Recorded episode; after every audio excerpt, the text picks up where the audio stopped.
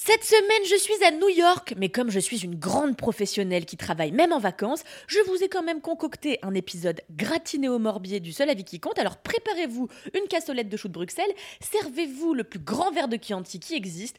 Aujourd'hui, on va parler cuisine. Jingle. Autant je suis ce qu'on peut appeler une grosse déconneuse, autant il y a un sujet sur lequel je déconne pas du tout c'est la cuisine. Et ce qui m'agace profondément dans l'existence, c'est les gens qui me disent hum, Moi, je maîtrise plutôt bien la casserole. Et en fait, ils savent pas la vraie recette de la carbonara et n'ont jamais préparé de chevreuil en double cuisson. Et ça, ça me désespère.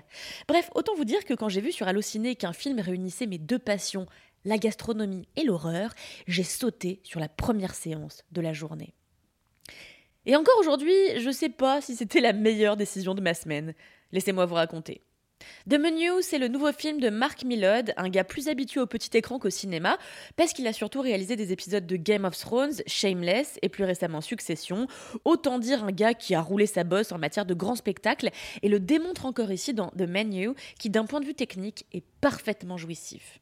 Vous y verrez des gros close-ups sur des mousses délicates et iodées, des travelling dramatiques sur les visages des protagonistes, des lumières foudroyantes dans la nuit, bref, un travail plastique académiquement superbe. Mais ce qui déroute vraiment dans le menu est ailleurs, à savoir dans l'écriture même de son intrigue.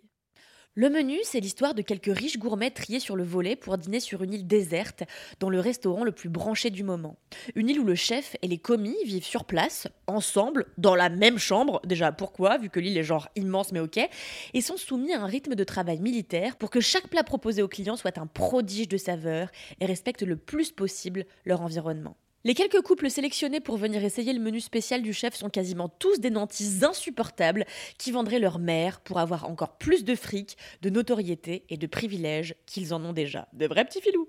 Parmi eux, il y a Margot, la seule qui détonne un peu dans cet univers parce qu'elle porte des boots et a les cheveux rouges. Oh là là, quelle rebelle Margot a été invitée par son nouveau mec, une espèce de premier de la classe insupportable qui n'arrête pas de lécher les bottes du chef du resto parce que c'est un gros suceur doublé d'une grosse vicose. Et alors, lorsqu'ils arrivent sur l'île, tout est mystérieux, à commencer par la serveuse qui les accueille et qui est chelou pour no fucking good reason, et chaque élément qui se présente à leur vue nous est présenté comme un danger potentiel. Alors qu'ils sont installés dans la salle du restaurant, les portes se referment et le chef fait son entrée. Évidemment, lui, c'est le master chef des chelous, il parle en énigme comme un gros connard made in Fort Boyard. Le dîner commence et au fur et à mesure qu'il progresse, au gré des plats improbables et conceptuels, l'ambiance devient de plus en plus étrange jusqu'à ce que les dessins du chef se précisent. Ce soir, tout le monde doit mourir. Voilà, ça c'est le point de départ du menu qui ne fait jamais dans la finesse. Genre vraiment, les scénaristes se sont dit, balèque, on va faire nimp. Et en effet, ce film c'est du grand n'importe quoi du début à la fin. Si vous comptez apprécier l'expérience, mieux vaut que vous suspendiez toute notion de crédibilité et que vous fassiez totalement preuve de crédulité, car tout, littéralement tout, super con. Le mobile du chef, le mobile des sous-fifres, les personnages, d'ailleurs c'est un prodige, ils sont tous nuls, les enjeux, les relations entre les protagonistes, enfin tout quoi. Et pourtant, pourtant, eh ben ça marche. C'est-à-dire qu'une fois qu'on a compris que ce film était en roue libre totale, l'expérience est complètement réjouissante.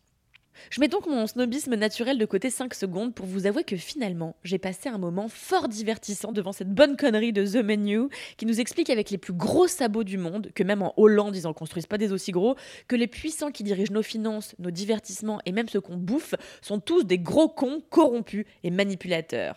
Même si j'ai un peu de mal avec la bizarrerie quand elle est utilisée de manière arbitraire et qu'elle ne répond à aucune règle de vraisemblance, j'ai été happée de la première à la dernière seconde, et ce pour une raison toute simple, le film ne se prend au sérieux à aucun moment. Il sait ce qu'il est, il sait qu'on sait ce qu'il est, c'est-à-dire une bonne grosse farce, bien dodue, bien rôtie, bien gourmande, prête à fourrer les bonnes grosses dindes que nous sommes.